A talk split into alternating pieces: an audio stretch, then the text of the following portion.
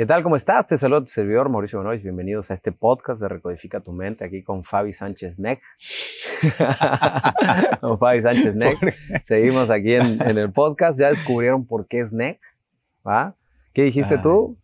negociador, negociante, negador, negador, negador. ¿Por qué será neg? Pero bueno, eh, hoy vamos a hablar del consumismo. El consumismo, Mau. Consumismo, todos los aspectos emocionales, por qué consumimos. Recién, recién, fíjate que hoy, hoy en la tarde fue tema de conversación con mi esposa. Tenemos parientes, pues, obviamente en Argentina, y amigos, conocidos, etcétera, y en las noticias salen, ¿no es cierto? Los lugares de destino fue fin de semana largo en Argentina, y llega un país que tiene un dólar de casi de 270, 280 pesos. Eh, una inflación anual del 70%, y tú ves esas rutas colmadas de gente viajando, las fronteras, una hora, dos horas de, para pasar a otros países a, a pasar el fin de semana, los shopping. ¿Por qué? O sea, y, y después se en crisis y se van a gastar. Pero claro, o sea, tú hablas con un argentino y dices, no manches, o sea, los impuestos que tengo que pagar no me alcanza, pero... Pero se van a Brasil a comprar shopping. Bueno, eh, creo que, a ver, por un lado... Yo tengo, una... Yo tengo una, una hipótesis, pero a ver... por, por, un lado está la parte como antropológica y psicológica de... Eh, el dinero no me rinde, ¿no? Porque si yo dejo el dinero guardado, ándale. O sea, un 80% de inflación, o sea, hoy tengo un millón de pesos, dentro de un año tengo un millón de pesos, pues ya no me sirve para nada. 80% de inflación, o sea, casi, casi 100. O sea, estamos hablando de que tú, o sea, un millón de pesos en un año no, no, es nada. Bueno, hoy ya tampoco es mucho en Argentina. Eh, bueno, sí es algo, pero, pero en un año menos, ¿no? Entonces, esa parte psicológica de la gente de, pues el dinero no me rinde, entonces, ¿qué, qué hago? Pues me lo gasto. O sea, entonces la gente no, prefiere no, no, no gastar. Eh, a mí me sorprendió, por ejemplo, ahora que fui a Argentina hace poco, bueno, el año, el año pasado fue, ¿no? El año pasado, de hecho ahora vuelvo a ir, pero el año pasado, todo a crédito, ¿no? Entonces tú vas a, no sé, eh, a comprar un termo para tomar mate a crédito. Pero mi primo me dice, claro, me dice, Mau, es que piensa, el termo vale dos mil pesos. No sé, estoy inventando, no me hagan caso, a lo mejor vale mucho más, ¿no? Vamos a poner un número, cinco mil pesos, diez mil pesos, vamos a redondear. El termo vale diez mil pesos. Yo lo pago a 12 meses sin intereses. Entonces hoy pago la primera cuota. Yo dentro de seis meses sigo pagando la cuota anterior. Entonces yo realmente pagué menos de 10 mil pesos por el termo. Ah. Porque la inflación es tan grande. Yo dije, claro. Entonces hoy el crédito es un apalancamiento o sea, es como, es como meter el dinero a un fondo de inversión. Claro, sí. Bestia, tienes razón, primo. Claro, en países como México no se ve eso. No, no. A ver, en un país que no tenga una inflación del más del 20% no lo vas a ver eso. No, no, no. Y a ver, yo no es que esté criticando ni nada, que no se malentienda. No, se está criticando, güey. Todos los argentinos que estén escuchando este podcast, Fabi Sánchez Neg en Instagram. Vayan a hatear. Vayan a hatear, díganle, güey, no mames, métete en tu vida, cabrón. O sea, no te metas en la vida de nosotros. No, no. Ojo, que yo quiero hacer una aclaración. Yo estaba así, güey. Hace, hace tres años yo no, tengo, no tenía la visión y tú me, tú me diste un empujón ahí también a... Pero e, era para sacar el tema, ¿verdad? De, de cómo... Del consumismo, porque... pero también estoy seguro que no solamente... ¿Cuál es el problema de gastar? Si el mundo se vive bajo... Que, que no solamente ocurre ahí. O sea, ocurre en todos lados. A ver, acá en México, güey. venta nocturna de Liverpool y atascado. Yo creía que allá Friday. Y aquí es. Restaurantes por todos lados y la gente come, desayuna tres, o sea, una persona normal tres veces por semana fuera de su casa. Y en Argentina no es tan así tampoco. Entonces, no, eh, Yo México creo que el argentino hace rendir mucho el dinero. Ajá, en, México se acerca mucho a lo que es Estados Unidos, una cultura de consumismo fuerte. Pero bueno, o sea, ¿cuál es el problema de gastar? Al fin y al cabo, el, gastar promueve una economía activa y promueve fuentes de trabajo. El tema está en, bueno, con qué conciencia gastos, hasta dónde gasto. Y, eso ya es un trabajo personal de cada quien. Sí, sí, sí, O sea, ya es un trabajo muy personal de, güey, hasta dónde puedo yo gastar. Cada quien tiene que tener, tener su propio tabulador, decir, bueno, aquí yo gasto, pero hasta ahí puedo Claro. y ya de ahí para allá no puedo, ¿no? O Pero sea, el tema está en que, ¿sabes? L- Lo que yo veo de detrás del gasto hoy por hoy, que, que me voy informando sobre eso, es el que, híjole, se, chingan todo el, todo el ingreso y no están viendo un poquito más allá de que en algún momento va a llegar un momento de tu vida donde no te va a dar para trabajar por ese ingreso. Y si no tomas decisiones hoy que estás en una capacidad de, de en, un- generar en una edad productiva, en una edad menos productiva, de 60 años. ¿qué va a pasar dentro de 10, 15, 20 años dependiendo la, la etapa productiva en la que estés? Bueno, lo, lo- lo que pasa, te voy a decir lo que pasa normalmente, es que llega un punto donde los padres terminan siendo un peso para los hijos Sí. y los hijos tienen que ayudar a los padres. Entonces se vuelve a repetir el patrón. Entonces tú tienes hijos, eres productivo y dentro de 50 años, porque ahora les digo algo, si tú tienes padres que ya están grandes, pero no tan grandes, que están dejando de ser productivos y no han generado ahorros, aguas, les va a tocar a ustedes poner la tarasca Ajá. o sea, le- les, va a tocar. Y ni modo que digas que no, son tus padres, no te vas a rajar. Totalmente. O sea, no te vas a rajar. Sí, sí, sí, Yo no me rajaría. Ni- Entonces, pero vayan ustedes formando su ahorro para, Tal para cual. cuidar. Y sean conscientes que si ustedes no lo hacen, sus hijos lo van a tener que hacer por ustedes. Porque al fin y al cabo siempre en la familia tenemos a alguien que esté en edad productiva. Ajá. Y ahí nos y ahí tenemos que... Sí, o sea, a ver, no, no es el caso de mis padres, para nada. eh, pero bueno, es el caso de muchas, de Sí, muchas familias.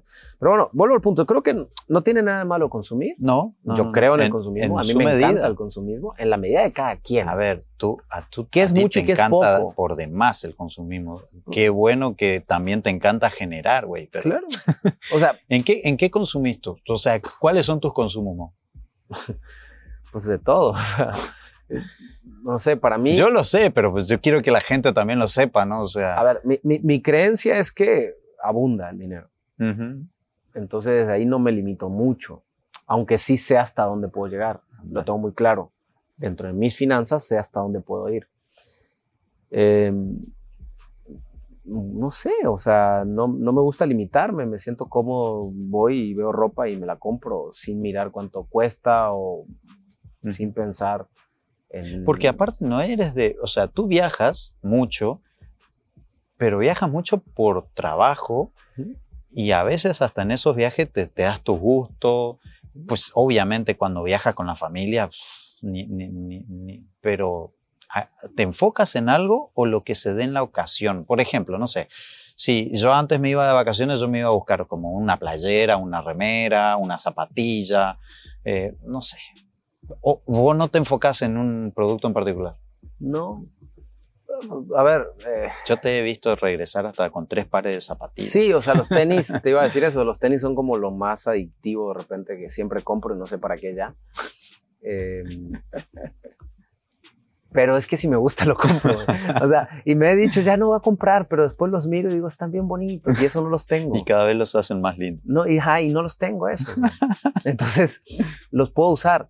Y de repente voy al closet y hay tantos que, que, que ya ni sé cuáles tengo. Y de repente digo, "Uy, esto no los uso hace más de un año, ¿no? Entonces, pero, pero, bueno, o sea, el punto está en, ¿cuál es el problema? O sea, no sé, me- camisas de estas, tengo, no sé, yo creo que unas 100. O sea, y tengo 50, no sé, 20 blancas, 20 azules, 20 negras, 20 grises, me hacen muy cómodas. Eh, y, y se me hace práctica, entonces parece que siempre ando igual y tengo Pero unas has ido, 100. has ido evolucionando tu cuerpo también, entonces también eso Ajá, lleva tengo que ir cambiando las tallas. Sí, sí, sí. sí. Y pantalones ni hablar. Eh, sí, tengo que ir cambiando las tallas, este, pero al fin y al cabo termino comprando siempre lo mismo. Eh, no sé, creo que, creo que tengo la creencia de que hay, tengo negocios que pueden generarlo. Me gusta trabajar para que generen más y no me gusta limitarme, no me gusta sentir como que no me limito. O sea, ¿por qué? O sea, esto es lo que puedo y puedo y voy a generar las condiciones, ¿va? Y si hay algo que me guste más, y, me gusta mucho soñar, eh, busco la manera de cómo creo algo, un negocio, que- algún proyecto que me pague ese. Qué buen Yo- aprendizaje. Yo, yo lo veo así siempre, o sea, ¿qué creo que me pague eso? O sea, yo me quiero comprar algo y bueno, no tengo el dinero a lo mejor en este momento para comprarme eso, pero ¿qué puedo hacer que eso me lo pague? Eso lo aprendí de, de Susana, una vendedora de seguros, que ella me contaba que, eh, es cubana, Ujú. eh, Susana la cubana, le dicen. Eh, ella me contaba que, eh, por ejemplo, ella me dice, me gustan las joyas, Mau. Entonces yo iba y miraba un reloj de 20 mil dólares. Entonces yo me salía de la tienda y hacía una lista de los clientes a los que le iba a vender, ¿va? Para venir a comprarme el reloj de 20 mil dólares. Entonces, iba, veía el reloj, hacía la lista y me iba a vender. Ganaba 20 mil dólares, venía y me los compraba. Yo así me compré mi primer reloj. Valía como 14 mil dólares. Este, y yo durante un año no tenía ese dinero en ese momento, pero dije, bueno, no lo voy a sacar de mis ahorros, no lo voy a pagar en, eh, con una tarjeta de crédito, me los tiene que comprar alguien. O sea, alguien me los tiene que comprar. Entonces me propuse ir a buscar un cliente nuevo en la empresa que produzca un margen de utilidad grande y en ese margen de utilidad, pues parte de mi regalo era este, eh, comprarme el reloj y conseguimos una cuenta, conseguimos un, un cierre de contrato con GNP. eh, no me acuerdo en ese momento cuánto fue. Y Pero- me acuerdo que fui al aeropuerto, porque me lo compré en el aeropuerto, en el duty free del aeropuerto, y fui al aeropuerto. Y nomás cerré el contrato, no lo había cobrado todavía. Dije, chingo madre, démelo, ya me lo llevo. Mau, pero tenemos que enseñar que eso no se hace. ¿Cómo vas a gastar dinero que todavía no te ingresó? ah, pero ya estaba el contrato. sea, estaba el contrato, ya, estaba el lo tenías amarrado. Ya estaba todo Ya, amarrado, o sea, nomás era esperar que llegue el cheque. o sea. ¿Entendieron, no? Ya lo tenías firmado. No, sí, no. A ver, aparte yo tenía dinero. O sea, yo tenía para comprarlo. O sea, Sí. no más que mi psicología era que alguien me lo pague. O sea, yo, yo pienso así. Si yo hoy, no sé, tú me dices, te vendo este reloj y me gustó, vale 40 mil dólares. Y si yo lo quiero comprar, yo no voy y saco de mi dinero para comprártelo. Mi psicología es, ok, ¿de dónde lo extraigo? O sea, ¿qué negocio Ajá. genero en este semana que viene? ¿O qué proyecto puedo generar? Y entonces hablo con mi gerente, hablo con mis vendedores, hablo con un socio, hablo con esto, hablo con y genero el capital y te lo compro. El tema es que ahí está, ahí entra en juego cuando el marketing aplica el sentido de escasez. Cuando tú dices, híjole, hasta que yo genere ese dinero, me puedo quedar sin la oportunidad. Y después también ah, quiero, a, No, a ver, No, no creo, la- no, no, o sea, a ver, no me dejo llevar en mis gustos personales. Estoy hablando de mis gustos Sí, sí, sí, personales, en negocios, sin cosas así, pero no me dejo llevar por, por, por el marketing. por la presión de, de la publicidad. No, güey, al- yo sé que al rato, a ver, soy empresario, güey, o sea, al rato la van a sacar. Oye, O al rato va a valer más barato ¿Y también. qué opinas de esa como idea, filosofía y demás que te dicen que creo que esto, a ver, tú me vas a ayudar quién lo dijo, eh, que si no te alcanza para comprarlo tres veces, no te alcanza. Yo creo, sí, no sé quién lo dijo, pero, Pero sí, está, muchas es una veces. teoría que... A ver, mm, creo que cuando hablamos de lujos, hobbies, es a huevo. O sea, yo creo que tres veces se quedó corto. Sí, O sea, Mira. cuando hablamos de lujos, sí, sí. a ver, no me voy a comprar un reloj de 14 mil dólares y yo tengo 40 mil dólares. Ah, Es como medio tonto, ujú. la verdad. Si yo en mi, capaci- mi capacidad de ahorro e inversiones tengo 40 mil dólares, no me voy a comprar un reloj de 14 mil dólares. Yo me voy a comprar un reloj de 14 mil dólares y tengo 200, 300 mil dólares. O sea, yo creo que mini, yo creo que se quedó corto eso de tres Con veces. tres veces. Ah, sí, mira. sí, para mí. Yo soy muy ahorrador, soy muy cuidadoso en esa parte. Entonces yo me voy comprando cosas cuando tengo una capacidad superior. No tengo un dato, no tengo un número de que cuando sea siete veces mayor me lo No, compro. no, no, pero... pues, Pero, o cuando tenga la capacidad de generación. O sea, porque al fin y al cabo tú dices, bueno, a ver, tengo 40, me quiero comprar el reloj de 14, pero tengo un negocio que me está dando 14 cada mes, libres. Ah, güey, no pasa nada, le saco un mes al negocio y me lo compro. O sea, ujú. me puedo dar ese lujito, ese gusto. Yo creo que los gustos hay que dárselos en la justa medida, Ujú. en las condiciones que cada quien pueda, porque esos gustos potencializan tu ambición. Entonces hay gente que puede comprarse un superauto y no se lo compra por, porque no, qué miedo, güey, miedo, ¿qué? Cómpratelo, o sea, disfrútalo, se siente impresionante, se siente poca madre, no te lo puedes comprar, no te lo compres. O sea, tienes que andar en, en Uber, pues anda en Uber, güey, sin ningún problema, no se te va a caer nada. Pero te puedes comprar un auto, cómprate, te puedes comprar un buen reloj, cómpratelo. Puedes viajar en primera clase, viaja en primera clase. O sea, creo que es, es programación neurolingüística. En el momento que tú le digas a tu mente, esto es mío, esto me lo merezco, y ya, o sea, el cerebro va a seguir buscando eso. Ahora, ojo, apegarse a eso es sufrir. Ah, O sea, apegarse a eso es sufrir. Entonces yo no me apego a eso. Prefiero vivir, eh, viajar en primera clase. O a veces en avión privado, si puedo. Ajá. Pero no estás apegado a eso. Si No, si no sea, lo y haces, no si te me- sientes. Y si me volviera a tocar, Fabi, empezar de cero, pues la voy a empezar, ya sé lo que es. Mm, No es lo que quisiera, sin embargo, pues va, chingue su madre. O sea, pues otra vez a las calles y, y a comprarme, si me da para un autito o andar en, en- en- en camión, pues va, lo que tenga que ser. O sea, eh, no, no, no me da miedo, o sea, sé que lo puedo volver a construir. Claro, ese, ese, o sea, inclusive lo tocamos en temas, pero siempre está presente, ¿no es cierto? El justo medio eh, de, de tu momento, de tu proceso, eh, identificar y Sí. conocerte. La gente me dice, oye, ¿está bien que me compre un auto? Pues no sé, güey, no conozco tus finanzas. Claro. O sea, conoce tú tus finanzas, conoce tú tu estilo de vida y date cuenta si es momento de darte ese premio o no, porque puede ser un premio, puede ser una inversión para tu negocio, pero es momento, ¿no? Lo que sí sé es que cuando te das ese premio merecido, Ujú. Pues estás alimentando a tu ego y Estás estás, alimentando tu autoestima y te estás diciendo, hey, yo sí puedo. Y de ahí, sí- y de ahí vienen viene- mejores. Y ahí vienen más cosas. Ajá. A ver, yo lo primero que me compré medio carito, digamos, un zapato de mil dólares. Entonces, eh, me acuerdo que yo, pues, me quiero comprar zapatos, me quiero comprar zapatos. Busqué mi estrategia y dije, me los compro. Y cuando yo entraba a dar un curso con unos zapatos de mil dólares, yo ya no era el mismo Mauricio de No, antes. Para nada. Y más cuando alguien me decía, ay, qué bonitos zapatos tienes. Eso aplica, eso Ah, bueno. aplica para todo, ¿no? Para las inversiones. Yo, yo me- Ah, a mí me quedó patente una frase que vos una, una vez dijiste, no camina igual alguien que no tiene una visión a largo plazo que el que vive al día. Claro. O sea, eso a mí me cambió la perspectiva de muchas cuestiones, de, ¿No? de cómo transmitir un- una idea, de cómo transmitir un negocio, de cómo... Definitivamente no, no A ver, camina tú- tú- igual. Tú eres un vendedor y yo te estoy vendiendo una casa. Ujú. Yo soy el vendedor, te estoy vendiendo una casa. Pero yo realmente no tengo la necesidad de vender esta casa en el aspecto de que si me va a ganar 20 mil dólares de comisión, no, güey, o sea, qué bueno si me las gano, Ajá, pero pues, puedo seguir viviendo si no me los gano. ajá. Entonces mi manera de vender va a ser diferente a cuando existe esa necesidad de Sí. te la tengo que vender porque si no mi familia no come. tal cual.